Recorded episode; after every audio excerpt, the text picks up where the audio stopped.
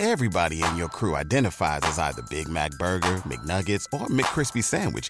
But you're the filet fish Sandwich all day. That crispy fish, that savory tartar sauce, that melty cheese, that pillowy bun. Yeah, you get it.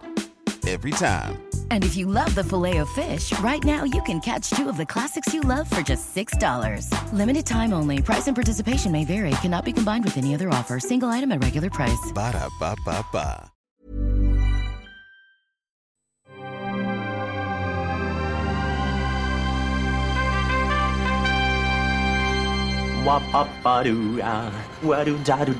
Steven, arrête s'il te plaît, j'ai jamais pu encadrer Michel Legrand.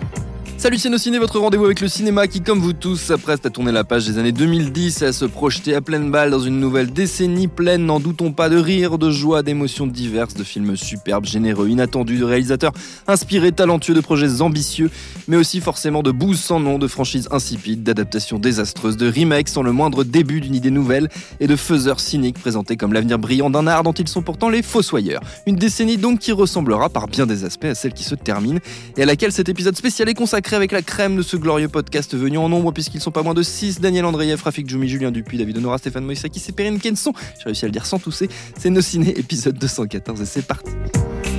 Tu fais un amalgame entre la coquetterie et la classe. Tu es fou. Enfin, si ça te plaît. Alors, histoire que ce soit pas trop le bordel, même si ça va l'être quand même sans aucun doute, on a décidé de rationaliser un peu les choses et de décréter de façon totalement arbitraire huit catégories qu'on va balayer ensemble. Je vais le donner d'emblée, que vous sachiez, euh, vous qui nous écoutez, à quoi vous attendre. On aura donc dans l'ordre le meilleur film de la décennie, le pire film de la décennie, la révélation de la décennie, qu'il s'agisse d'un réel, d'un acteur, d'une actrice, etc., etc. Le film le plus surcoté de la décennie, le plus gros fou rire de la décennie, le film qui aura le mieux incarné les années 2010, le moment le plus émouvant de la décennie cinéma, et enfin la meilleure mort de la décennie au cinéma. Évidemment, vous avez le droit et la possibilité de justifier ou non votre choix à chaque fois, assez brièvement, si possible qu'on n'y passe pas toute la nuit. Et on va commencer sans coup faire rire par le meilleur film de la décennie. Mais je ne sais pas du tout qui va commencer. Tiens, Julien Dupuis, tiens. Ah, pour une fois. Euh, euh, alors, On va faire le tour. En fait, ce, qu'on- ce Ouais. que je vous propose, attends, je, je vais poser Ouais. une, je pose une règle. Vas-y, vas-y. On va faire le tour à la table comme ça. Et après, on repart dans le Alors, tour. ça, c'est pas très ça, radiophonique. c'est- J'en ai rien à foutre. Je vous explique à vous. Voilà. Faire le tour de table comme ça, vous voyez Ah, donc, on fait le tour de la table d'abord dans le sens horaire, puis dans le sens Alors, anti-horaire. faites le tour de votre table à vous pour. Voilà.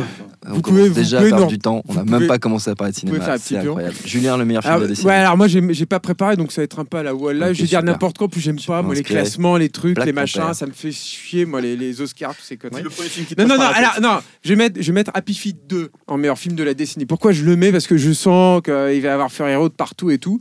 Euh, je vais le mettre parce qu'il est moins connu, parce que je pense qu'Happy Feet 2 euh, fonctionne euh, de façon euh, assez en symbiose, en fait, finalement, avec, avec Fury Road sur plein, plein d'aspects.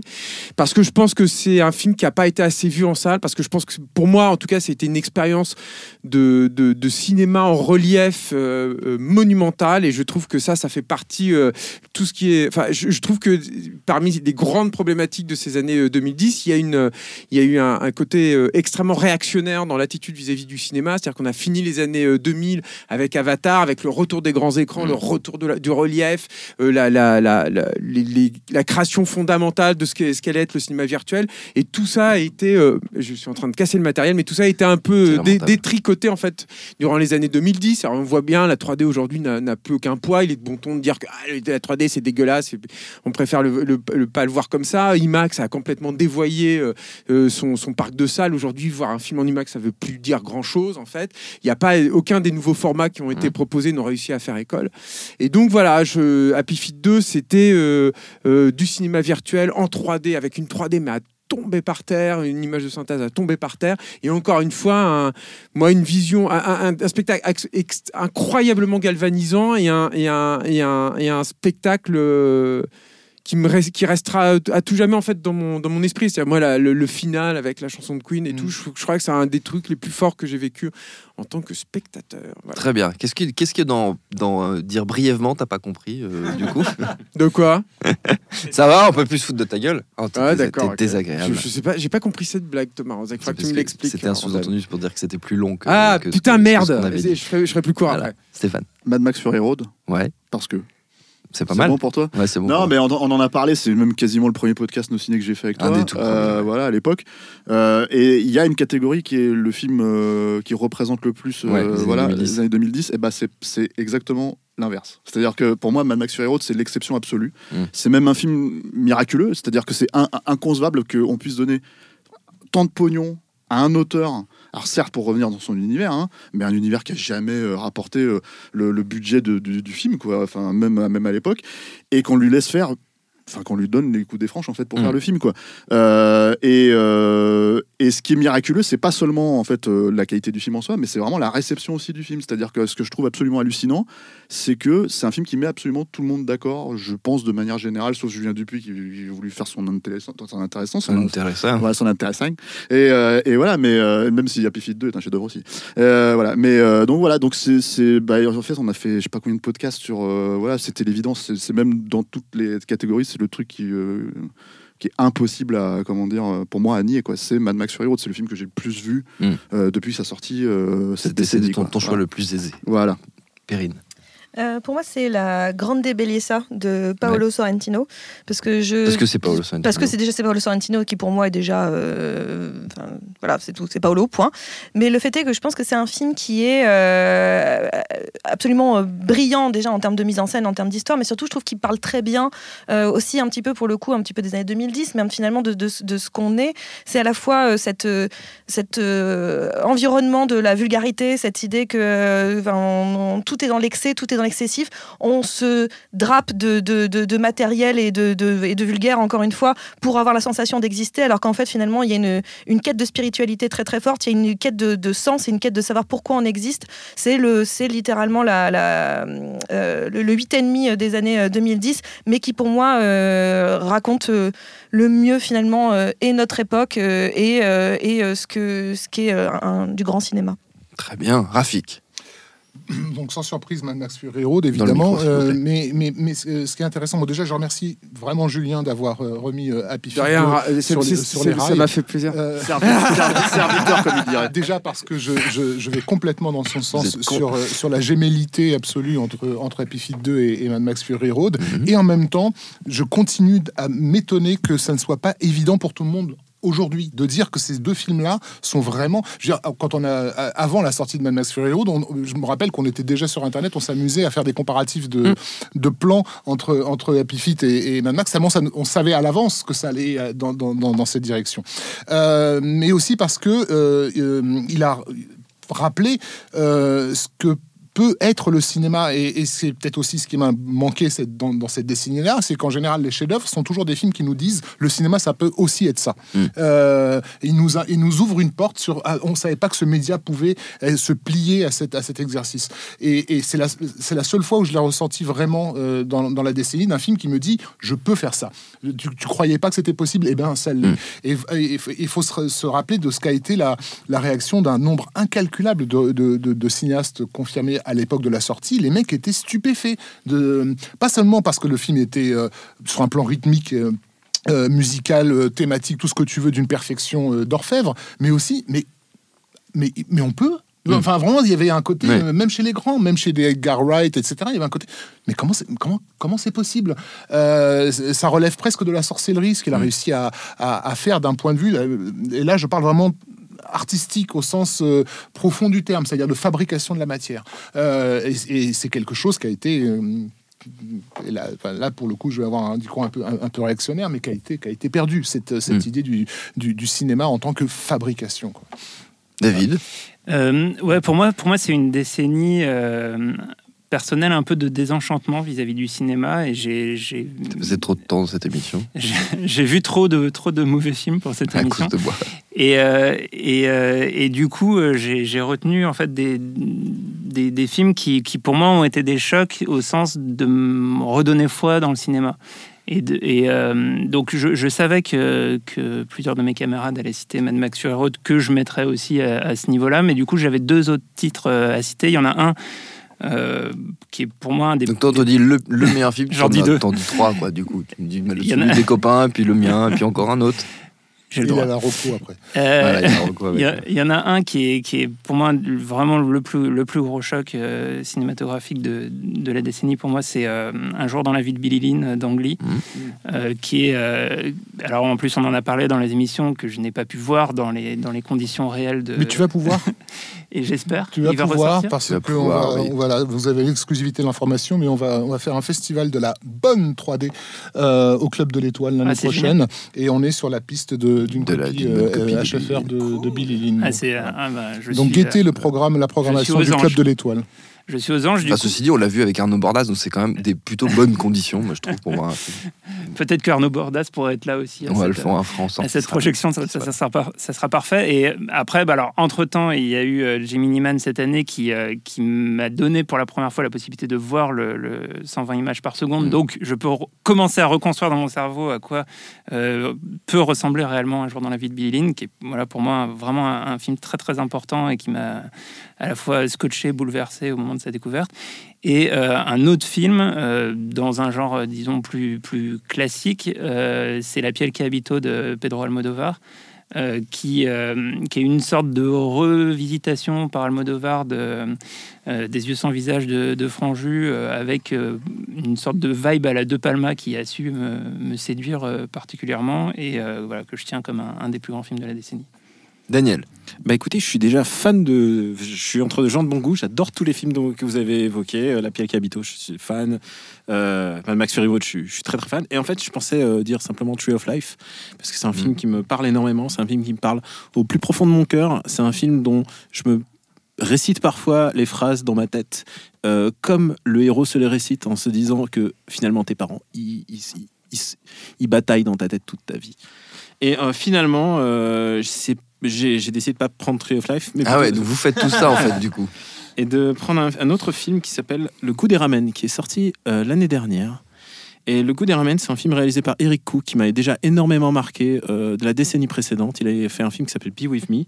C'est un auteur singapurois et, euh, et Eric Koo, euh, c'est son histoire, c'est l'histoire d'un d'un jeune qui vient de perdre ses parents, il vient de perdre son père et et du coup, c'est un, petit con en fait. Il est, euh, il est un peu impétueux, il est à la recherche de lui-même, il c'est un peu existentialiste.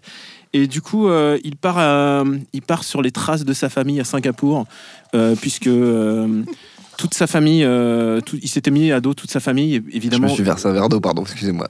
Comme tu sais, euh, le Japon, Singapour n'était pas, n'était pas en, Ils sont pas très bon terme. voilà, lui, il est, il est japonais et singapurois. Et du coup, il part à la recherche euh, de ses racines et il refait la paix avec lui-même sur la voie de ses parents en faisant de la cuisine, en fait, en cherchant le, la, recherchant la saveur de ce que ses parents lui faisaient comme plat. Et, euh, et euh, non seulement je trouve ça magnifique, non seulement je trouve ça super beau, je trouve ça extraordinairement profond euh, sur ce que la nourriture nous dit de la générosité de ce que ça apporte aux gens. Et surtout, plus important encore, c'est ce que ça m'évoque du reflet de, de moi-même et de ce Mm. que je m'identifie complètement à ce personnage. Et euh, du coup, c'est pour ça que je pense que Le goût des ramen est mon film La de saveur des ramen. la saveur, la saveur des ramen est mon, mon film, de, la décennie. Voilà. Eric Eric Cook avait fait Tatsumi, sorti en Il avait fait 2011, qui est, qui est excellent d'ailleurs. Voilà. Extraordinaire biopic. C'est le Permet, bordel. un- Tout le monde se permet Oh, de prendre va. le micro. Je t'ai pas donné la Ça peut parole. viens vivant, ça peut être vivant non, aussi. Non, non, Merde. non, il y a des règles. Il y a des règles. D'ailleurs, une des règles étant qu'on repart dans l'autre sens avec le pire film de la décennie et c'est toujours Daniel qui parle. Alors, je vais être très bref. Ouais. Parce que je sais que, t'aimes que j'en sois bref. Et je vais en dire trois, mais juste. Et tu vas deviner, tu vas deviner le réalisateur. Non, mais vous êtes relou. Tu vas deviner le réalisateur.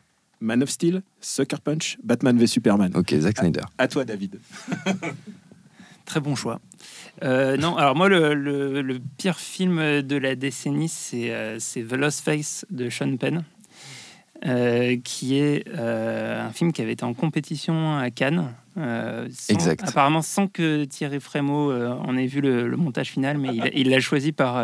non, mais alors, il le dit en plus dans, dans son bouquin. Il l'a mis en compétition par amitié pour, pour Sean Penn.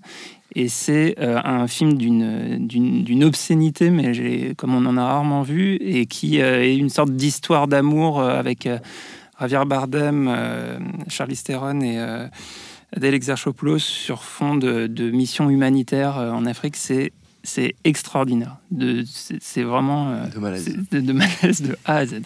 Après, faut peut-être préciser que Sean Penn il a quand même fait deux grands films. hein. Bah, pas celui-là. Ouais, alors le client, j'ai pas vu celui-là apparemment, mais c'est quand même le Ah mec qui bah, a fait je te Indian. Indian Runner et, euh, et, Ouais. euh, The Pledge avec Jack Nicholson. C'est un super beau film. Quoi. Quand il avait encore un sais. peu d'humanité. Oui, voilà. Peux- Ça empêche pas de faire Todd des merdes Phillips, après. a- hein. Todd Ah Phillips euh, a fait des beaux films Non, euh, non, avant, c'est- de, c'est faux. avant de faire Il a bien fait un aussi beau film que The Hangover, je suis désolé. Alors, euh, mon pire film de la décennie n'est pas en soi le pire film de la décennie, c'est juste une petite crotte, mais c'est ce qu'il a représenté en fait. Euh, Mais ça, c'est le film qui représente les années 2010 Non, du ce qu'il a représenté en, Ok, dans- de mauvais. De mauvais, très bien. ok. Non, il s'agit d'Avengers, de, le premier, donc de- Ouais. de, 2012. Euh, que, en fait, C'est le premier film dont on a parlé dans. parce dans- que dans le ciné. euh, on l'a découvert en, en projection de, de presse, donc avant que qu'il ne déboule sur les écrans.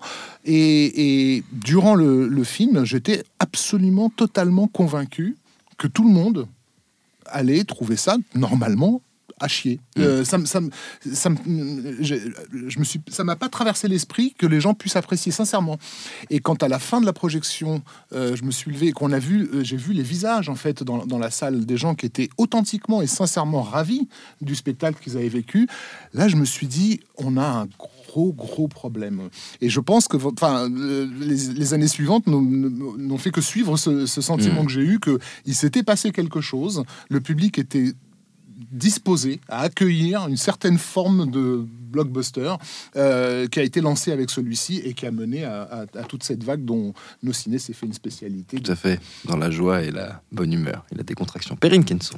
Euh, Ton pire film de la décennie. c'est pas non plus le, le- le pire film en soi. Il y avait tout un tas de films que j'aurais pu citer, comme United Patient, qui, qui est vraiment un de mes, mes- mes préférés, film fait pour l'UFA, absolument extraordinairement mauvais. Euh, mais c'était facile de taper sur ça. Mm. Donc le- l'idée, c'était plutôt de prendre un film qui, pareil, c'est ce qui- ce qu'il a créé derrière qui m'em- m'embête. C'est euh, Interstellar de, de- de- Christopher Nolan. Ah, waouh Euh, J'aime pas du tout le, le- film, mais ça après ça c'est dans mon goût à moi. Mhm. Mais surtout ça m'inquiète un peu que ce film-là soit considéré comme l'un des plus grands films jamais faits de tous les temps, parce que je, je trouve que c'est que de la posture en permanence. Déjà la musique elle est trop forte euh, de Hans Zimmer, Euh, mais euh, c'est de la c'est de la vraie posture. Je trouve que ça, ça- c'est un cinéma.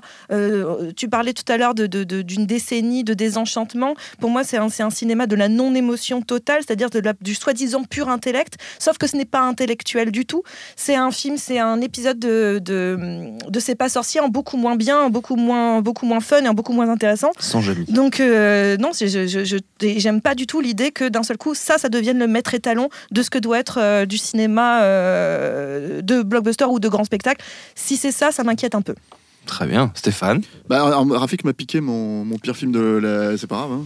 Euh, de, de la C'était tout l'idée de est pareil, sachez, sachez fois. ceux qui nous écoutent que vous n'avez pas partagé vos listes En, fait, on peut discuter. euh, ouais, voilà. non, on On discute, peut, on n'a pas le temps. on peut, on peut, on peut discuter effectivement sur les pires films. Tu vois, on, en a fait plein dans nos ciné. On a fait La Momie, on a fait le reboot d'Hellboy, on a fait. Il y a plein de merdes en fait hein, qui sont sorties, ça c'est clair. Mais en fait, il y en a aucune qui a déjà eu cet impact.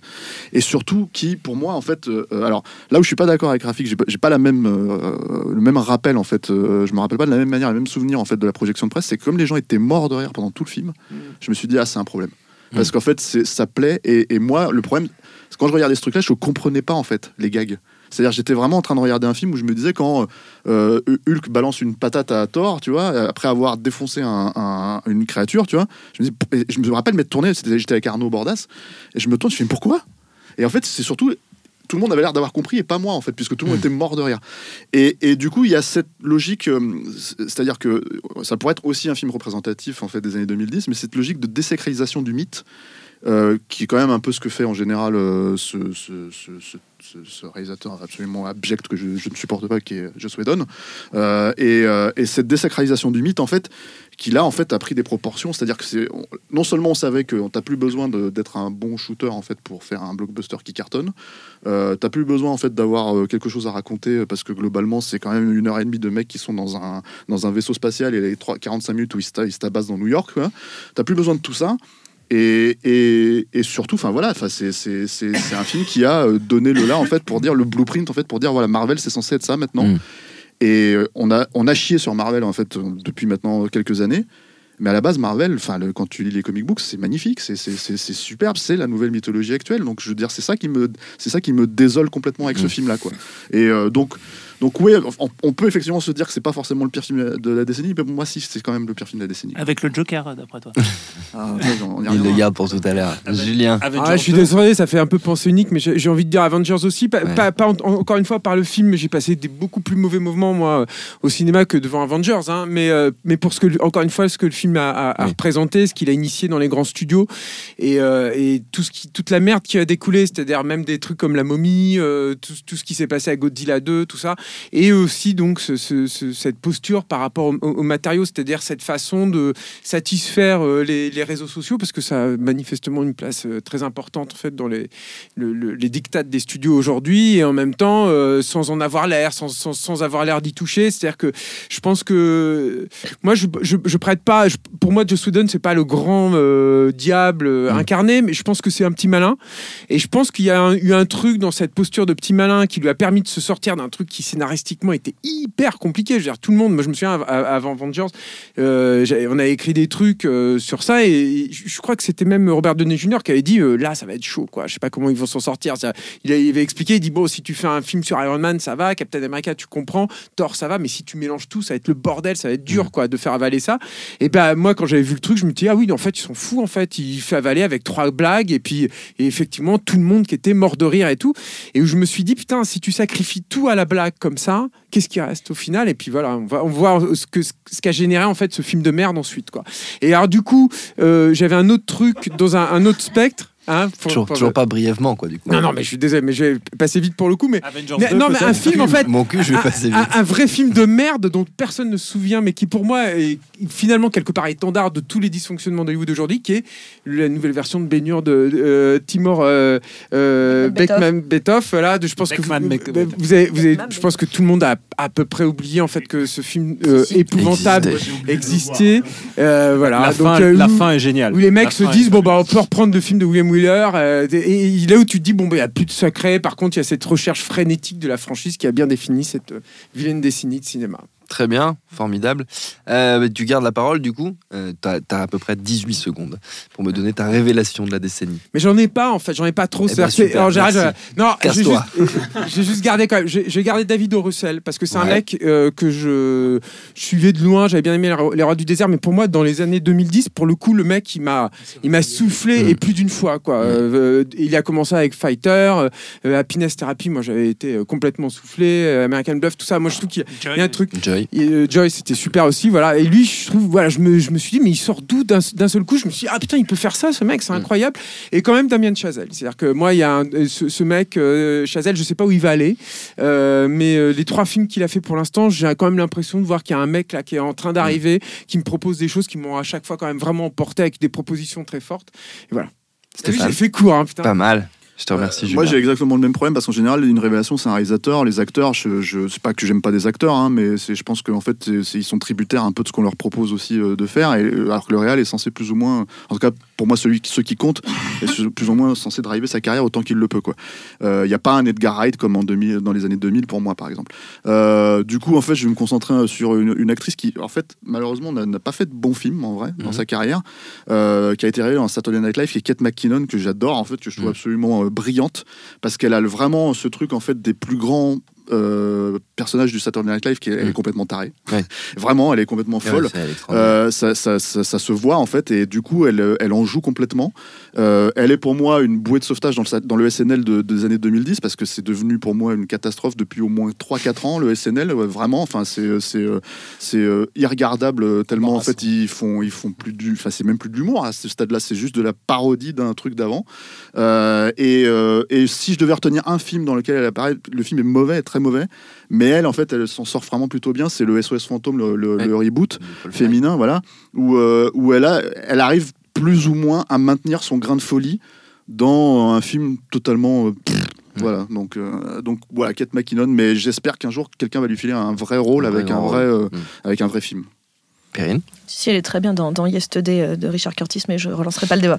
Mon Dieu. Euh, Elle l'a euh, dit, elle l'a écrit par Richard Curtis. Euh, le, bah, pareil, moi j'étais un peu embêtée, je savais pas trop. Donc j'en ai un peu deux, mais je vais aller très vite. Euh, J'ai Xavier Dolan, que, c'est-à-dire que je trouve que c'est très fort que ce garçon, en 10 ans, a réussi à, à se faire remarquer, repérer, adorer de, mis en doute, détesté euh, en l'espace de 10 ans, à même pas atteint 30 ans. Oui. Je trouve qu'il a, il a, il a, en soi, c'est cette espèce de, de, de- de comète euh, étoile filante euh, du cinéma qui a été une vraie promesse de cinéma à un moment donné, puis finalement un peu agacé tout le monde. Je trouve qu'il est assez fascinant pour ça. Et sinon, c'est plutôt une actrice que je mettrai en avant, c'est Saoirse Ronan. Saoirse Ronan qu'on avait découvert dans les années 2000 dans, dans, dans euh, Reviens-moi, mais dans les années 2010, elle a vraiment étendu. On l'a retrouvée notamment chez Peter Jackson, on l'a retrouvée dans, dans beaucoup, beaucoup de, de- films. Et elle a une palette de jeux et une capacité parfois comique, mais surtout euh, euh, d'émotion que je trouve, je trouve c'est la plus grande actrice actuelle, c'est c'est Saoirse Ronan. Rafik Alors, pour- euh, ma révélation, en fait, euh, il, a, il a commencé en 2007, mais pour moi, il s'est révélé en 2012. Euh, Mec triche un peu. Quoi. bah, oui, mais parce que. Mais t'as le droit, Rafik, t'as le droit. dit, Chercher Ronan, elle a commencé avant hein, aussi. hein. Je l'ai dit avant Euh, 2010, je l'ai dit. Elle l'a dit. Donc, euh, Elle l'a dit. Il s'agit de l'espagnol Juan Antonio Bayona, euh, donc qui avait fait l'orphelinat en 2007. Mais pour moi, l'orphelinat était un film, on va dire, d'excellence. euh, juste où on pouvait se dire, quand même, c'est un premier long métrage. C'est Mhm. impressionnant pour un premier long métrage d'arriver à ce niveau-là. Mais avec The Impossible, il est monté directement au niveau Spielberg et j'ai pas compris ce qui s'est passé. Je me suis dit, mais ah, j'avais pas réalisé à Mhm. l'époque de l'orphelinat qu'il avait ce, ce potentiel, ce potentiel de grâce inouï en fait, hein, euh, qui confirmé à mes yeux par euh, quelques secondes euh, après, Après minuit. minuit. Euh, auquel nous donc voilà, je, épisode. donc je n'attends de- je, je n'attends plus que, que, que, que ces films à lui, euh, quand il ne va pas se perdre dans des franchises que je ne citerai pas. Très bien. David. Euh, bah, moi, la, ré- la révélation que j'ai trouvée, elle est russe. C'est un réalisateur, Kantemir Balagov, euh, qui a réalisé deux films. Pour le moment, son, son premier, qui s'appelle Tesnota, euh, m'avait complètement scotché. J'ai- J'étais euh, rentré dans la salle. euh, Il était présenté à un certain regard à Cannes sans, sans- savoir rien d'autre que le titre. Et, euh, c'est vraiment la découverte d'un cinéaste. euh, euh, bah, qui, a un, qui a un sens euh, du cadre et du récit euh, que je trouve exceptionnel. Euh, c'est un, un très jeune cinéaste, il n'a il a pas encore 30 ans. Et, euh, et puis c'est un, c'est un élève de... euh, euh, avec Tatou, j'ai oublié le, le nom. Un, un élève de Sokourov. D'abord, Euh, mais qui, qui pour moi est extrêmement prometteur et qui peut faire partie des, des- des très très grands dans les années à venir. Daniel.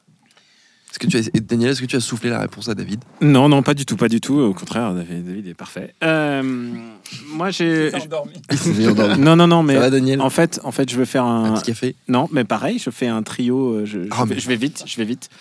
Euh, c'est trois acteurs et actrices qui ont été euh, qui ont été marqués par le saut des grandes franchises et qui ont survécu à ces grandes franchises, à mon avis. C'est-à-dire qu'on les a vus et dans les Marvel et dans les Star Wars et tout ce que Mhm. tu veux. Euh, Adam Driver, extraordinaire acteur. Pour moi, c'est un des acteurs les plus importants de cette décennie. Euh, quel que soit le projet sur lequel il est, je, je le regarde. Je sais qu'il se sera bien. Euh, J'ai confiance en son acting et c'est un acteur de théâtre. Euh, la scène de chanson dans Marriage Story, je trouve ça brillant. Michael B. Jordan, pure physicalité, je trouve que c'est un acteur extraordinaire. Euh, évidemment, euh, je peux faire comme vous, on l'a vu dans The Wire, mais il avait 12 ans. Et là, il confirme quand même, après le temps, qu'il peut survivre à des franchises. Il a survécu, enfin, ouais, il survit à tout, quoi. Enfin, Adam Driver, il a survécu, littéralement. Et, euh, et puis, le, le dernier acteur que- auquel je pensais, c'était Lupita Nyong'o. Euh, qui est quand même extraordinaire. Et je pense à elle notamment dans Us qui est un film on peut en penser ce qu'on veut mais dans Us elle a une telle physicalité dans le rôle elle a un truc qui, qui me parle complètement qui me glace le sang elle joue à la fois donc et, euh, et bon Elle-même et son, elle-même et son, de- son double doppelganger. et son doppelganger et elle est, elle est extraordinaire là-dedans et je pense que ça va être une actrice à suivre et donc du coup euh, de facto je Jordan Peele je suis curieux de ce qu'il va faire Euh, c'est un, c'est un réalisateur qui m'interpelle je trouve pas tout ce qu'il fait est parfait mais par contre ça m'intéresse son univers m'intéresse et je pense dans cette décennie il y a David Robert Mitchell qui Donc, t'as 5 en fait. Du voilà, d'un coup. Mec, ça Ouais, arrête plus, mais, quoi. tu, mais tu sais quoi, c'est intéressant aussi de voir ces, ces gens qu'on va suivre encore dans le prochaine décennie Ouais. et qui vont. Ces gens qui savent pas choisir un truc quand on a envie de choisir un truc. quoi. Mais comment choisir entre un réalisateur, Je m'en fous. un acteur une actrice Tu te démerdes. C'est ton boulot, c'est pas le mien. Garde le- la parole, Daniel, pour nous donner ton film le plus surcoté de la décennie. Je vais être très bref. Vas-y. Birdman et Black Swan, voilà. Donc t'en as encore deux, quoi. Ouais, mais J'ai décidé de m'emmerder. en une phrase, en une phrase, c'est voilà. La même, la même thématique, un oiseau, tout ça. Ouais, Sans voilà. commentaire, Un problème voilà. avec les oiseaux. Euh, David.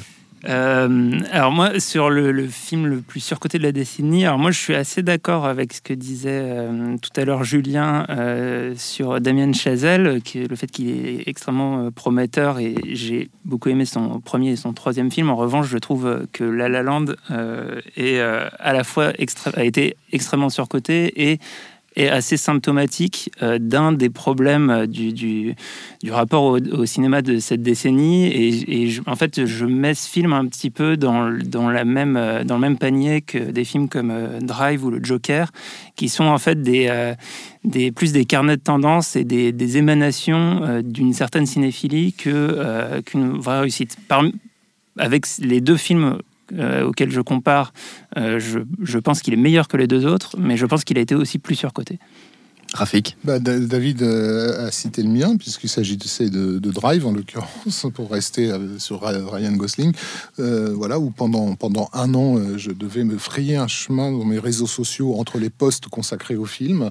Euh, en, en- en plus, arrivé à un, à un âge canonique, comme tu le sais, Bien sûr. euh, où, où tu as appris, 78 où- où déjà. appris à repérer un peu ces, ces- ces- ces films-là. Tu sais que ces films-là, un an et demi, deux ans après, vont, vont commencer à partir un peu en, Mm. en poussière. Quoi. Et ça a été, pour les gens qui l'auraient oublié, le plus grand chef-d'œuvre de l'histoire du cinéma pendant six ou sept mois à peu près. C'est pas mal, c'est plus- que certains pour le coup. Euh, je suis la tendance drive en fait. euh, Ah oui. Et, et je, je- c'est comme quoi c'est beau parce qu'on grandit. Moi j'étais euh, à fond dans Drive en 2011, mais à fond. Je trouvais ça euh, extraordinaire. Et puis le fait est qu'en effet, quand il a fallu que je repense, eh ben, le film n'est arrivé que très tardivement dans ma tête. J'ai ah oui, c'est vrai, il existe. Et je me souviens de l'engouement démentiel qu'il y avait autour de Drive et dont je faisais partie. Je, ne me, je, je, je m'auto-flagelle au passage. Euh, Mais non, dont je c'est faisais beau de partie. reconnaître qu'on évolue. Mais euh, et surtout plus que Drive en fait, c'est-à-dire c'est euh, le mec qui va avec, c'est Nicolas Winding Refn. Et lui, euh, en termes de surcotage, Ouais. on est on est Il on est- dans des le premier à se surcoter. non, mais on en est dans des sommets de surcotage. On recommande à ce titre son interview de William Friedkin Ah non, non, mais euh, je- sur les bonus de Sorcerer, je crois, c'est ça, ce qui est mais juste, je peux plus ce gars en fait. Donc c'est-à-dire que Drive, ça faisait encore l'illusion que euh, bah si, ça, non mais c'est pas mal, franchement. Et là après depuis, bah il y a ces, ces- sa connerie là, Too Old to Die Young, il y a tous ces trucs là, c'est pas possible. Donc le plus le Drive, le point de départ, mais le vrai surcote, enfin le vrai surcotage, je sais pas si ça existe comme mot, la vraie surcote, c'est euh, c'est Nicolas Winding Refn. On arrête, on arrête Nicolas Winding Refn, on arrête Nicolas. maintenant. Tu arrêtes, Nicolas. Stéphane. Bah, pff, en fait, le problème avec les films surcotés, c'est que moi j'ai tendance à les oublier, puisque en fait, j'ai- enfin, si je les considère comme surcotés, en fait, j'ai du mal à comprendre le truc. Donc, du coup, je pourrais m'arrêter, euh, je sais pas, mais bon, on est déjà tapé sur Marvel, euh, sur Black Panther par exemple, tu vois, j'ai rien à foutre aux Oscars par exemple, ce genre de choses. Mais en fait, et c'est pas un troll, hein, je suis désolé, euh, voilà. Mais pour moi, le film le plus surcoté de la décennie, parce que je m'en rappelle encore, parce que je l'ai vu il y a trois mois, c'est Joker, quoi. Et, et c'est pas pour troller les gens qui sont pas contents en fait dans, dans les, dans les commentaires. C'est juste- non, non, vraiment, Ça peut c'est c'est faire plaisir du, du, du plaisir. Faire De- partie du plaisir. De de troller. troller les. Ouais, mais en fait non, parce que en- parce C'est la saveur du moment. En toute euh, honnêteté, je, peux chercher plein de raisons pour lesquelles les gens aiment ce film, en fait, mais elles sont absolument pas cinématographiques. Oui. Et c'est ce qui fait que pour moi, en fait, c'est un film qui est surcoté. C'est-à-dire que euh, euh, je, je, je mettrai ma main à couper, il y a peut-être quelqu'un qui va venir me la couper, euh, que ce film, dans 5-10 ans, mais personne ne se rappellera que ça avait fait cet, cet engouement absolument dingue. Mm. On, on dira oui, ça a fait un milliard, on dira oui, il y avait tous ces trucs-là, mais c'est pour moi, c'est inconcevable que ce film ne laisse, ne laisse autre chose qu'une trace de pneu dans l'histoire du cinéma. quoi. C'est pas possible. Donc le truc, c'est que, c'est que Bon voilà, après on, on dira oui, il y a un machin qui joue super bien, mais c'est pareil, c'est ce qu'on disait en fait. Un, un bon acteur, quand il a un rôle de merde, bah, c'est- un rôle de merde quoi. Donc euh, voilà, donc voilà, c'est Joker. Ok, Julien. Moi, j'ai du mal à, par- à réfléchir juste en termes de film, donc je vais me limiter à trois réalisateurs. Et je n'ai plus- ouais. Non, mais parce que je suis parti de la pensée unique aussi. Donc, je vais dire Nicolas Winding Refn. Euh, ça, c'est clairement voilà un mec. C'est le seul qui le prononce bien, vous remarquez, il se la pète. en Euh, le- dis, euh, on dirait fan, non euh, Je sais pas, il dit Refn, Refn. euh, ouais, je, je sais plus. Enfin, je m'en fous de toute façon de ce mec. Et, Julien euh, est à moitié euh, suédois. euh, Denis Villeneuve et, euh, et euh, Zack Snyder. Ah, Villeneuve, Blade Runner, de, Blade Runner 2049, c'est vrai que c'était pas mal. Et, euh, On l'a et- oublié, du coup. Et, et Zack Snyder qui s'est, euh, en plus c'est des mecs qui, euh, alors, moins Denis Villeneuve, mais qui sont quand même assez explosés en fait en l'es- en l'espace d'une décennie quoi. voilà. Très bien, ah, t'as fait super court. Ah, putain. J'ai été pris. Je vais me à faire engueuler rebours. encore. Je t'ai pris à rebours. Il a tout copié sur moi. Il a tout copié sur Daniel. Euh, le plus gros fou rire de la décennie, Julien Dupuis. Euh, je crois que je vais prendre la séquence post-générique de- d'un des, des chefs-d'œuvre euh, de la décennie, un des rares que j'ai vu, qui est Vice Versa. Ouais. Euh, et voilà. Et puis un petit mot quand même pour 9 mois ferme de. Mec, incapable de citer mois. un seul Non, non, non, truc. de- mais j'aime ça, C'est maladif. de, De Dupontel. de Dupontel, parce que Dupontel, Ouais. je trouve qu'il a, il a, il a pas mal brillé pendant, pendant cette décennie. Voilà. Stéphane. Alors, euh, si tu, te, tu te rappelles, on avait enregistré un podcast Ah oui. il y a quelques temps, enfin, c'était au début de nos ciné, donc en 2016, sur euh, un film qui est complètement Tu oublié. dire le même par, que le mien. attends, qui est complètement oublié par tout le monde, Je pense, parce que la plupart des gens l'ont pas vu, quoi. Je sais de quoi tu vas parler. Qui est, qui est euh, ouais, c'est celui-là. Est-ce que David me montre le, le, son- son- son- le titre en fait sur son papier? Et, et Je c'est euh, déjà, du coup. Grimsby, agent, euh, Oui. je plus quoi, trop spécial, spécial. tu vois, voilà. avec cette scène absolument incroyable où j'ai le souvenir, je l'ai vu avec Julien et un autre pote qui Tu s'appelle la Gab. racontes juste parce que j'ai eu un fou Voilà, et, voilà, et- non, non, non, mais, et- mais c'est vraiment une scène, à chaque fois que je la revois, je suis mort de rire. On en a pleuré, hein, c'est Et il faut quand même, faut quand même la raconter vite fait. Non. C'est- si, si, si, si, bah si, parce que les gens vont pas savoir. d'éléphant. c'est- Non, c'est pas un anus. c'est un euh, vagin. Voilà, en fait, Ah c'est- euh, comment il s'appelle euh, euh, Sacha Baron Cohen Ouais. et son frère, en fait, euh, j'en j'oublie, j'en oublie son nom aussi, l'acteur là, euh, euh, qui, qui doivent Mark se planquer. Strong. Mark Strong, merci, qui doivent se planquer en fait parce qu'ils sont poursuivis et qui se planquent dans un, ils sont dans la savane africaine et ils se planquent en fait dans un utérus d'éléphant. Bon, ça, c'est ça, c'est déjà, déjà tu te dis ok, donc ça va pas, tu vois. Et en fait, le truc c'est que t'as un éléphant une fois que tout le monde est passé, t'as un éléphant qui arrive et qui baise donc l'éléphante et eux ils sont dedans et tu te dis bon.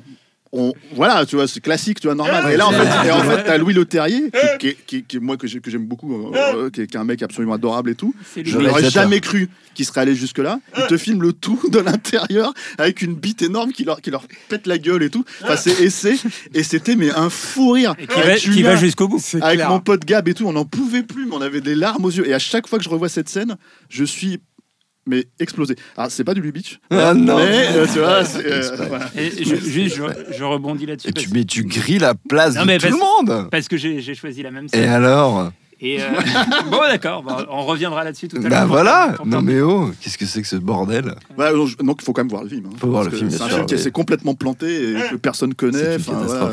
Ceux qui l'ont vu s'en rappellent, c'est gravé dans leur mémoire. La preuve, Perrine, elle était là en train de. Elle avait les flashs et tout, quoi. Perrine a fait un malaise.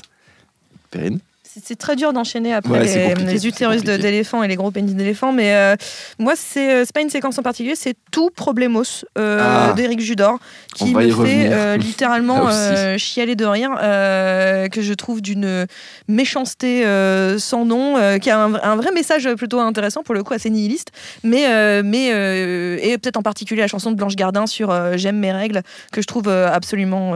je la chanterai pas, pas là, mais euh, c'est une problémos, ça fait du bien, ça purge, ça fait du bien. Rafik. Merci Eric Judor. Alors, on a, souvent l'habitude d'avoir des fous rires devant des films qu'on n'apprécie pas, euh, de ridicule, on va dire. Euh, il arrive aussi que ce soit des films qui soient ridicules et qu'en même temps on adore. Euh, ça a été mon cas avec Gods of Egypt, où j'ai commencé, j'ai commencé par une- sourire. un et plus le film, of pa- plus le film avançait et plus ça s'est transformé en rire jusqu'au fou rire, c'est-à-dire vraiment avec les larmes. Je, je trouve que c'est un, moment de joie absolue et C'est vrai, totale. c'est vrai, c'est vrai. David, Euh, alors moi, euh, donc c'est un film, ça s'appelle Ah. euh, Grimsby, agent trop spécial. Il faut, il y a une scène. il faut que je vous décrive la scène. Par moult détails. non mais alors sans blague, moi je suis allé voir ce film suite à l'écoute du podcast parce que j'étais pas, je l'avais pas vu. euh, Ah, il et- faudrait écouter le podcast parce que, Faudrait et- écouter et- l'épisode. parce que Thomas, il, est mort de rire alors qu'il a pas vu le film et je suis en train de lui Ah, raconter. c'est- merveilleux et donc ça m'a donné envie d'aller le voir. Et ce qui était génial, c'est qu'il y avait, il y avait très peu de gens en fait dans la salle et que la moitié de la salle est partie pendant cette scène. Et, c'est- moi j'étais mais, écroulé sous mon siège et, euh, et les gens partent. Et, et je voulais juste parler d'un d'un truc là-dessus sur les foires de la décennie, c'est que j'ai pas eu beaucoup de foires au cinéma et en fait j'ai- je trouve que la, la grande qualité de la, la comédie, notamment de la comédie américaine, s'est déportée vers la télé. Et pendant cette décennie, bah, j'ai pris des foires sur VIP, sur Silicon Valley, sur euh, Broad City, Mm. sur Louis. Mm. Euh, en France, euh, Platane euh, m'a donné quelques, quelques foires également que j'ai découvert récemment en fait en rattrapant pour la saison 3 Euh, et, euh, et voilà et je trouve que les, ouais, les, grandes, les grandes comédies ont un peu manqué euh, Mm. dans cette décennie Daniel. Alors moi, je, je regarde les grandes comédies des décennies. euh, c'est Je la crois qu'on a un extrait. La- Daniel. la- attends, attends, la comédie, la comédie, la comédie, c'est quelque chose qui est important pour moi. Donc vous m'avez volé euh, les Jacques Face d'éléphant. Euh, moi, je, moi, je peux vous opposer euh, la flûte dans le cul de Kev Adams, qui est aussi un événement marquant de l'humour. C'est dans Aladdin. Ah. Aladdin avec un euh, à la fin. Falloir que, savoir Et- que Daniel voit tous ces films-là. Mais, oui, c'est vrai que je les vois, mais On a tendance à l'oublier. mais pour moi, Daniel le plus qui souffre. le plus important, c'est quand même celui dont vous allez écouter un extrait. Je vois que vous avez des appareils électroniques. Va falloir les laisser ici, les amis. Allez, ma chérie, t'en as pas besoin. Margot, tu donnes ça. Tu, tu lâches, tu lâches ça. Merde Allez, viens faire un bisou. Et moi, Eric Judor qui fait merde, merde, qui résonne dans tout, dans toute la vallée. C'est euh, c'est Problemos. Et Problemos, ouais, c'est Eh, vraiment. T'assumes pas, t'aurais pu citer les visiteurs 3. Hein.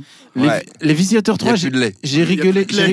Mais les Moi, visiteurs alors, pour le coup, si je puis me permettre une note personnelle, c'est, un de mes plus grands souvenirs d'enregistrement de nos ciné. Ah ouais. C'est Daniel Andreev qui arrive, 42 fièvres. Il avait eu des petits problèmes de santé juste avant, mais il me dit Je viens quand même. Je lui dis T'es sûr? Ouais, je viens quand même, il faut que j'en parle. Il était euh, livide, les yeux écarquillés. On aurait dit qu'il avait fait la guerre.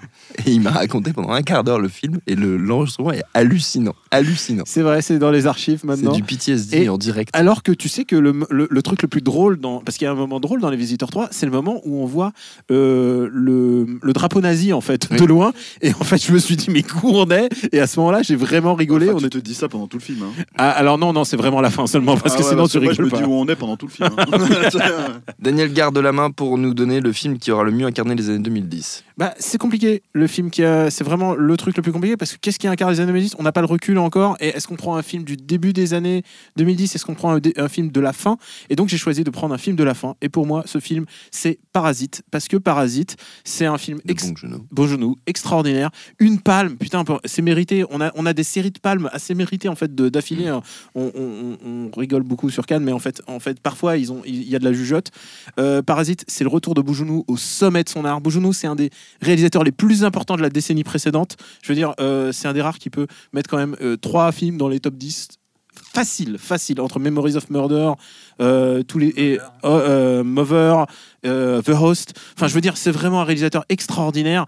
On- quand il a un passage à vide, même quand il a un passage à vide, ses films sont intéressants, ils sont passionnants. Et je pense que avoir des réalisateurs comme ça, c'est euh, vraiment inespéré. C'est un mec quand même qui, je veux dire, il, a lancé toute la vague coréenne. C'est grâce à lui qu'on quand même revient à à des films de genre, mais qui sont en même temps des films très complexes, qui sont des films qu'on peut décortiquer. Parasite, c'est un film dont on reparlera encore pendant 10 ans, parce que les gens vont l'analyser. C'est un film extraordinaire, et si vous n'avez pas encore vu Parasite, allez-y. David? Euh, oui, alors moi, pour moi, il y a un film qui a, qui a préfiguré, la- enfin qui arrive au début de la décennie et qui l'a un peu préfiguré et que je trouve euh, quasi parfait en tout point, c'est The Social Network euh, de, de Fincher, euh, qui euh, à la fois dans, dans ce que est, euh, scénarisé par Aaron Sorkin. Enfin, je pense son, son- sa contribution est pas du tout négligeable au film et qui à la fois en fait dans, dans ce qu'il raconte et dans la manière dont il, il raconte, ben vraiment, enfin anticiper tout la, la manière dont la technologie en fait a investi, euh, euh, y compris nos relations intimes et, euh, et en fait le- l'essentiel de notre manière de, de- de fonctionner ensemble. Et rapidement un deuxième film qui est arrivé à la fin de la décennie et qui l'incarne également d'une autre manière. Pour moi, c'est Ready Player One, euh, qui euh, à la fois euh, raconte d'un point de vue, comment dire, un peu supérieur entre guillemets, le- l'évolution du, cinéma pendant cette décennie et aussi de la même manière notre rapport à la technologie, notre rapport à la fiction. Euh, voilà, pour moi, c'est ces deux films qui, qui- qui font le- la, la parenthèse parfaite pour raconter ce qu'ont été les, les années 2010. Rafik. Après, Alors, en plus, tu vas film- devoir nous, nous quitter. Oui, C'est ce triste. sera ma dernière. euh, Voilà. ma dernière Rafik euh, décède. On fera une Le émission film qui hommage. aura, euh, le mieux incarné euh, les années 2010. Pour moi, je l'ai pris comme le, le film dans lequel les gens se reconnaîtront. Euh, par rapport à, à- à ces années-là. Si on devait expliquer à quelqu'un qui n'est ouais. pas de ces années à quoi ressemblaient les années 2010, on pourrait lui montrer ce film-là. Euh, je choisirais euh, vice-versa, euh, parce que pour moi, il parle très très bien et avec délicatesse de déjà de- du repli qu'on a tous vécu justement pour- sous l'influence des réseaux sociaux, de toute cette technologie qui nous entoure et tout ça. Un, un repli qui peut, qui, qui peut être vide, mais aussi qui peut être chargé d'une nouvelle forme d'aventure qui est euh, bah, d'essayer d'un peu mieux se comprendre et de savoir Mm. qui on est euh, réellement à l'intérieur. Et j'ai l'impression qu'effectivement, en tout cas dans le monde occidental, les gens euh, s'identifient assez facilement aux personnages qui, Mm. qui sont mis en scène dans, dans ce film-là par rapport à leurs préoccupations et leur, et à leur façon de- d'aborder, euh, simplement d'aborder la vie en fait. Qu'est-ce que ça veut dire être en fait? Voilà. Donc pour moi, c'est un film qui incarne bien cette décennie. Merci Rafik. Est-ce que tu veux nous donner, avant de partir, ton moment le plus émouvant et ta meilleure mort? bah alors, mon, mon moment le plus émouvant, j'ai déjà je chiale rien que rien que d'y penser, c'est euh, comme je l'ai dit tout à l'heure, euh, le film de Juan Antonio Bayona, donc euh, quelques minutes après minuit. Tout à fait. La scène qui, bon, je pense, fait chialer à peu près 99% des spectateurs, enfin sauf Adolf Hitler, mais euh, tous les autres. Même Euh, lui. Il a vu. Et, et Hitler et moi, je suis est- avait une désolé. Hitler la et scène, moi, je suis la scène entre Sigourney Weaver et, et son petit-fils euh, dans, dans la voiture, Mm. et qui est, euh, je pense, aussi la raison pour laquelle la critique française a, a complètement descendu Oui. euh, ce film absolument indispensable et, et inoubliable. Et ta meilleure mort Ta meilleure mort T'en vas pas, la meilleure mort Euh, bah, C'était euh, le troisième Batman, il est sorti quand?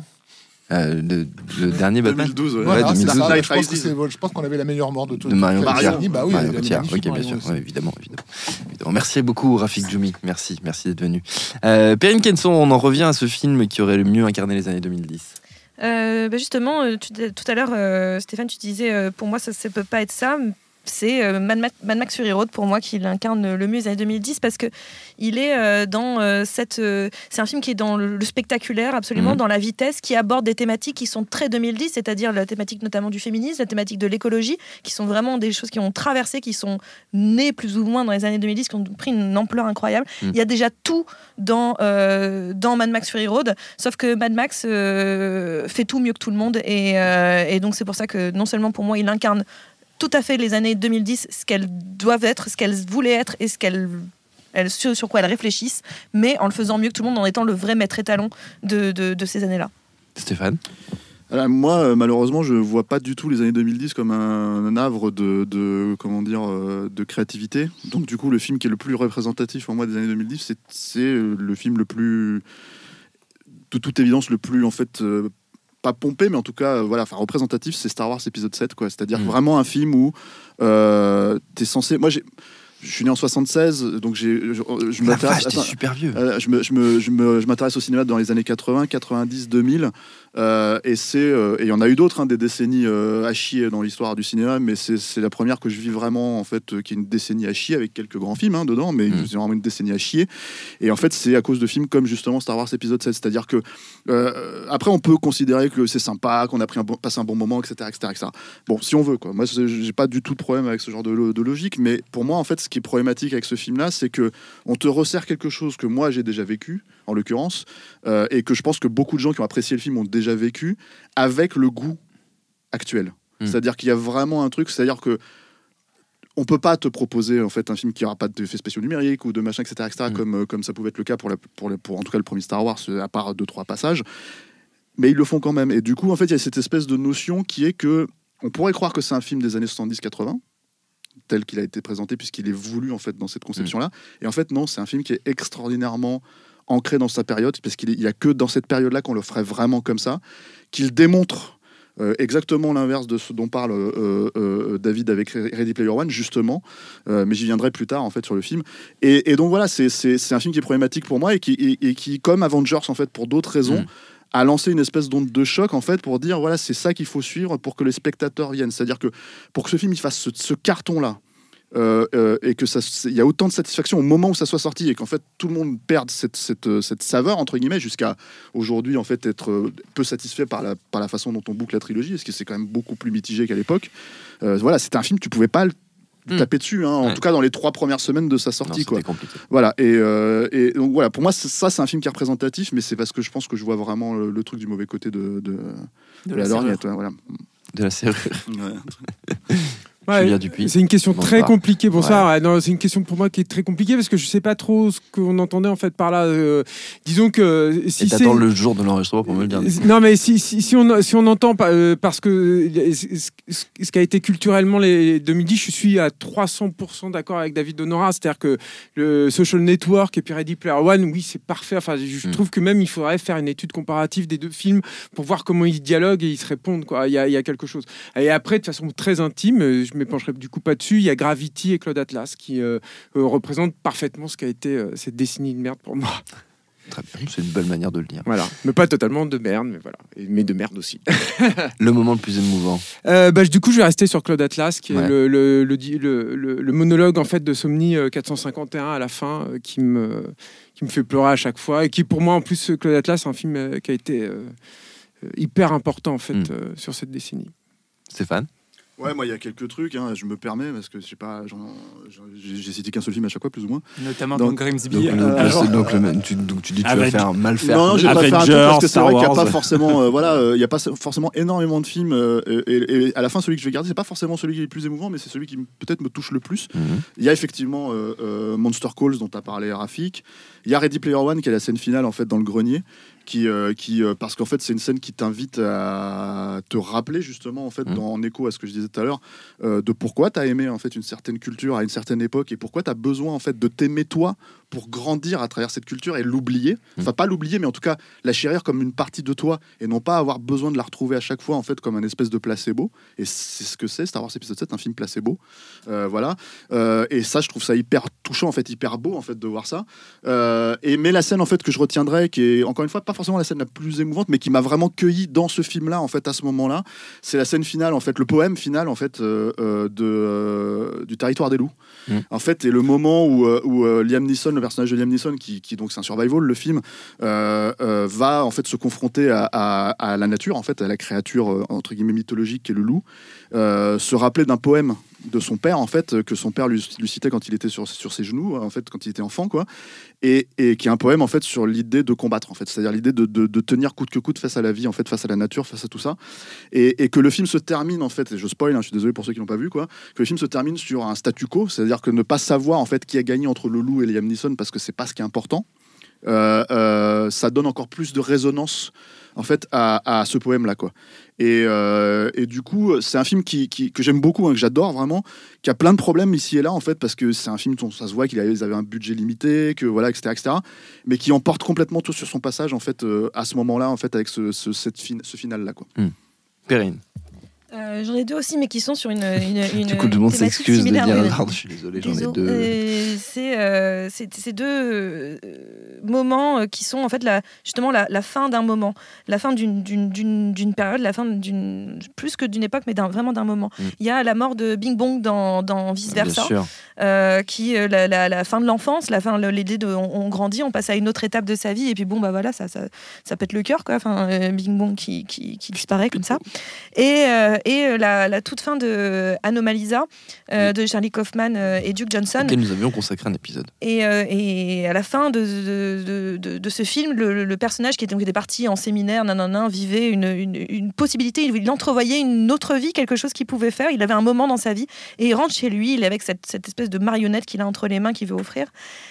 Et il regarde ça et, c'est un, peu- et, et il se voit lui, en fait, cette idée de devoir redevoir faire l'acte, de devoir redefaire- refaire euh, semblant, de devoir rejouer un rôle dans lequel il est et qu'il a, dans, dont il n'a pas saisi la chance d'en sortir et de, de revenir dans, ce, dans sa vie, dans son quotidien, et avec un, le cœur brisé totalement. Et mon mari dit d'en parler, moi j'ai le cœur brisé de, de, de, de- Mm. de voir ça. C'est un très très très grand film Anomalisa, on n'en parle pas assez. C'est vrai, c'est vrai. On l'avait dit d'ailleurs dans ce podcast. Ce podcast, c'est comme ça qu'on dit, je crois. David Dunn. Euh, alors moi j'ai eu plusieurs ai moments. 18, ouais, non non non mais je vais- 18, je pas beaucoup, 18. Je vais en citer qu'un seul. Mais je dis que j'en ai eu plusieurs qui sont des moments très précis, des fait. scènes spécifiques. Et, euh, et en fait, j'ai retenu un film euh, qui m'a fait un, un effet. euh, un, eff- un- un effet vraiment, vraiment très spécial et très, très puissant. C'est un film qui n'avait pas trop été vu, euh, qui est un film de Nicole euh, Olof- Olofsener qui s'appelle euh, en français All About Albert et le titre original c'est Enough Said et euh, qui met en scène euh, euh, en fait deux personnages divorcés un peu un peu revenus de tout et qui vont, enfin, par leur, leur relation, enfin, dépasser un peu les, les- les- problèmes qu'ils ont eu dans leur, dans leur vie. Et ils sont incarnés par, selon moi, les, les deux plus grands acteurs de, de l'histoire récente de la télé américaine, James Gandolfini et Julia Louis-Dreyfus. Et euh, James Gandolfini euh, était mort euh, quelques, quelques semaines Oui. avant la sortie du film. Et euh, en fait, il y a- il y, a une scène euh, où il s'assoit euh, sur, les, sur, sur les marches de, devant, la, devant la maison, qui est la scène qui a été utilisée pour faire l'affiche du film. Et à partir de, de cette scène, je me suis effondré en larmes. Il y a, y a- y a un- Enfin, je, je recommande par ailleurs tous les films de Nicole Olofsner, qui est, qui est assez méconnue en France et qui est une réalisatrice qui, qui fait un cinéma qui est, euh, qui est un peu dans, dans la veine des, enfin des, je dirais, des meilleurs films intimistes de Woody Allen.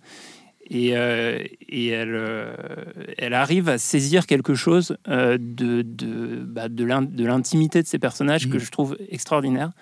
Et ouais, ce film m'avait bouleversé. Moi, mon moment le plus bouleversant de l'enregistrement de nos ciné, c'était quand on avait parlé de Roma et qu'il y a eu un moment où David Honora a eu un.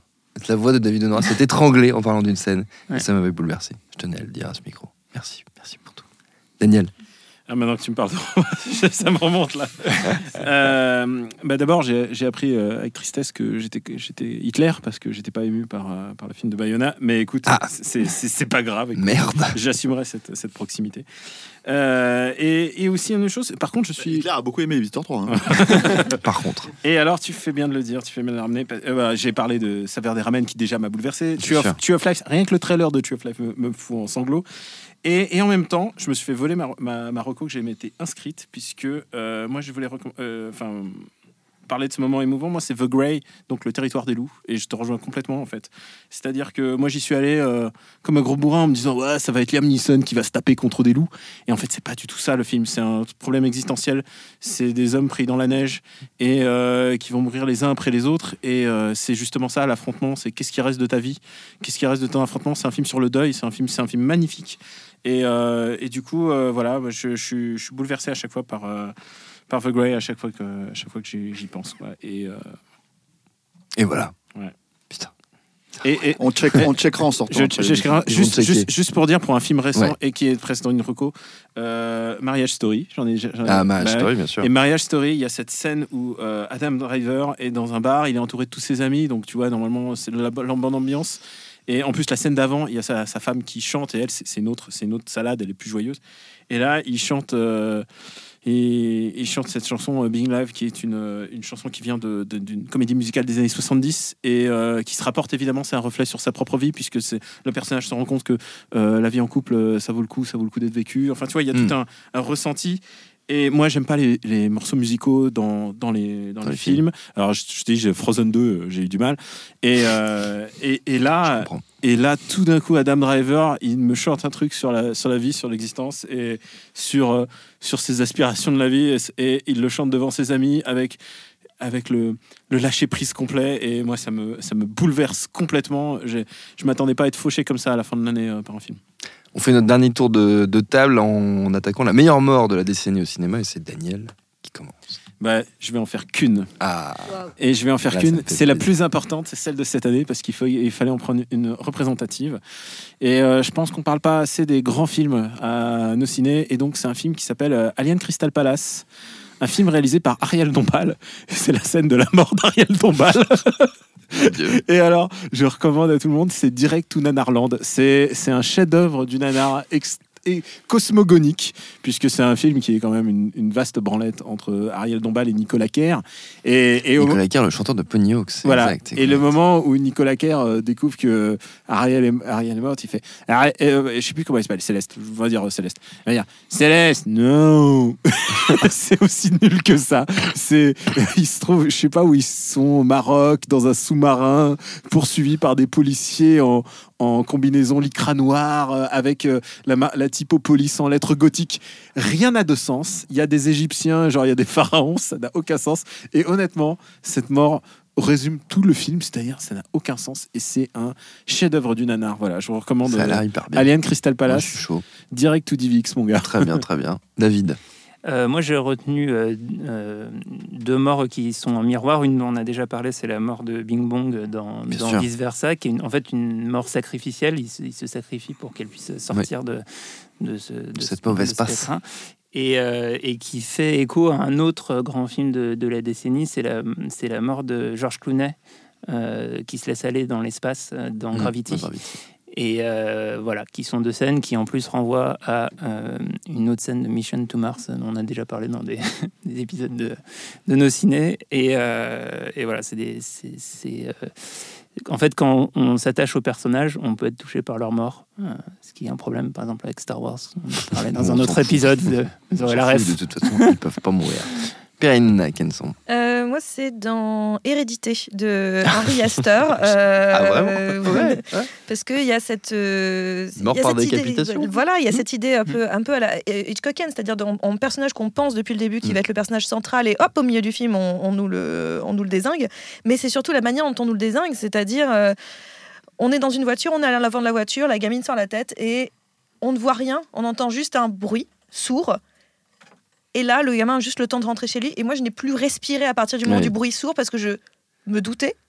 Et tout ça, ça dure, mais bien 5, 6 longues minutes avant qu'on. Puis là, il y a un plan dégueulasse hein, sur, la, sur Ouais. la tête. Alors Mais, que c'est des euh, règles de sécurité de- routière basiques. Bah, c'est basique. ne sors pas la tête. On sort pas la tête, Finalement, mais, c'est- c'est euh, simple. mais le, le- le- je me souviens d'avoir entendu le, le- le bruit sourd Ouais. et d'avoir fait un petit. Et de plus avoir respiré pendant quasiment 6 minutes, record d'apnée euh, personnelle Battu, très très fort.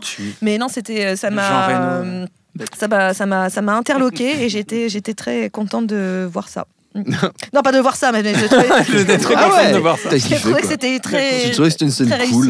très Ah, très c'est réussi en termes de, de, scène mise en film de mort. réussie, C'est une scène traumatisante, Oui, effectivement. traumatisant. Stéphane Bon, alors là, euh, le problème, c'est qu'en fait, c'est- je me suis vraiment posé la question de qu'est-ce qui, euh, qu'est-ce qui fait une bonne scène de mort, en fait. euh, Mhm. Et du coup, mine de rien, comme on est dans une, dans une décennie assez pauvre, euh, on va dire, y compris en, en film risqué, c'est difficile d'en d'en trouver euh, une. euh, Voilà, il y a un film que je- qu'on n'a pas cité que j'aurais pu citer dans les, dans les scènes émotionnelles en fait, parce que j'ai envie de faire une petite citation. C'est Pacific Rim, notamment la scène de Tokyo dans les scènes émotionnelles. C'est aussi une des scènes voilà. Et il y a euh, la scène d'un caillou qui se fait défoncer en fait euh, à, à bout portant avec un avec un bras mécanique qui est absolument génial. Il y a aussi, j'ai envie de faire une petite note sur, euh, je vais spoiler, je suis désolé, la, la toute fin de, du dernier Rambo là où il ouvre littéralement le cœur de- d'un mec et lui arrache en fait pour lui montrer en lui disant voilà ce que tu m'as fait quoi. Ce qui est ce qui est absolument euh, comment dire tellement Z et en même temps Mm. complètement couillu parce qu'il faut faire confiance à Stallone pour désinguer des enculés quoi. Mais en fait, euh, je vais citer en fait euh, un bah euh, excuse-moi, c'est quand même un enculé hein, le mec. Et en fait, euh, bref. Et, euh, et donc, en fait, le, là, vraiment, en fait, le vrai truc, c'est la scène finale de Once Upon a Time in Hollywood. Oui. Il faut aussi faire confiance à Tarantino pour défoncer des gens dans, dans ses films. Et euh, cette scène au lance-flamme, en fait, euh, euh, vis-à-vis des. euh, voilà, je vais pas spoiler parce que Julien l'a pas vu. Ah. Voilà, donc, donc voilà. bouche les oreilles d'ailleurs. et, en fait, ah, tu te bouches les oreilles, ouais, bon alors. Et en fait, du coup, et du coup, cette scène, en Je fait, je que je trouve absolument, même. absolument génial parce qu'en fait, c'est- plus ou moins Tarantino qui est en train d'expliquer que toute la violence dont on l'a reproché, je l'avais dit dans, dans un ciné, je crois, hein, quand on a enregistré. Il en rajoute Ouais, ouais. c'est Tarantino en fait qui explique aux gens non non la violence c'est- cool j'en fais ce que je veux et c'est moi c'est ma violence qui bute la- Mm. la- les vraies personnes en fait les vrais criminels quoi voilà donc c'est c'est euh, il y a un sens derrière et elle est plutôt cool quoi C'est bon, Julien, on a, on a- Ouais. on a fini. Euh, moi, j'aurais pu citer Roma parce qu'on n'a pas parlé de Roma. Pour moi, c'est un des grands films de l'année. voilà. Romain, moi. De la Ah, ouais, décennie. ouais, ouais, de, de la décennie, bah, pardon. Mais en fait, j'en citais deux autres euh, euh, parce que. non, attends, euh, mais j'allais vite, j'allais j'allais vite, Thomas, je suis désolé. Mais, déjà, non. parce que c'est une décennie où on a eu du mal à faire. C'était l'éternel retour, cette, cette, cette décennie. Et euh, il y a un film qui est dédié à la mort d'un personnage que je trouve très beau. Et euh, en plus, un personnage de, la- de la culture pop et tout, qui est Logan. euh, Oui. et, euh, et où, il- voilà, un personnage, il meurt, il meurt définitivement, il meurt funéraire. bien, il meurt, il, il meurt de, de, façons. funéraire. Et il y a un autre, il y a une autre mort moi qui m'a marqué parce que j'aime bien quand les personnages meurent, mais que ça a une signification. C'est-à-dire qu'il n'y a pas juste un sacrifice, mais il y a une, une constitution euh, définitive du personnage à travers sa mort. C'est pas juste un sacrifice ou un truc comme ça. Et, euh, et, et qui est un film que j'aime beaucoup. C'est pas le plus grand film de la décennie, mais c'est un film que j'aime vraiment beaucoup, qui est Dernier train pour Busan. Et euh, je vais pas spoiler, mais il y a une mort à la fin d'un personnage euh, majeur du film.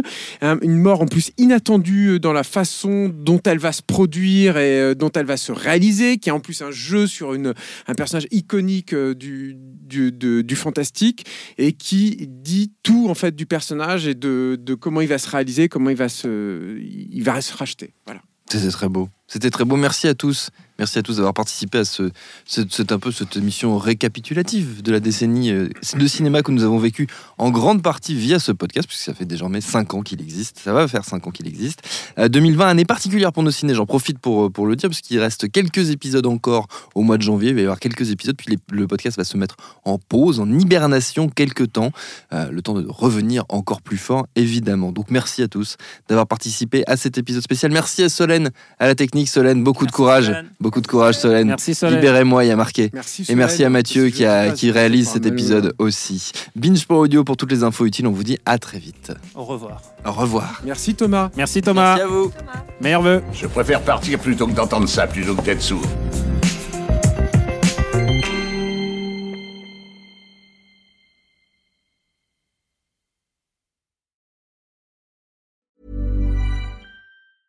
Shopify helps you sell at every stage of your business. Like that, let's put it online and see what happens stage. And the site is live. That we opened a store and need a fast checkout stage. Thanks. You're all set. That count it up and ship it around the globe stage. This one's going to Thailand. And that, wait, did we just hit a million orders stage? Whatever your stage, businesses that grow grow with Shopify. Sign up for your $1 a month trial at shopify.com slash listen.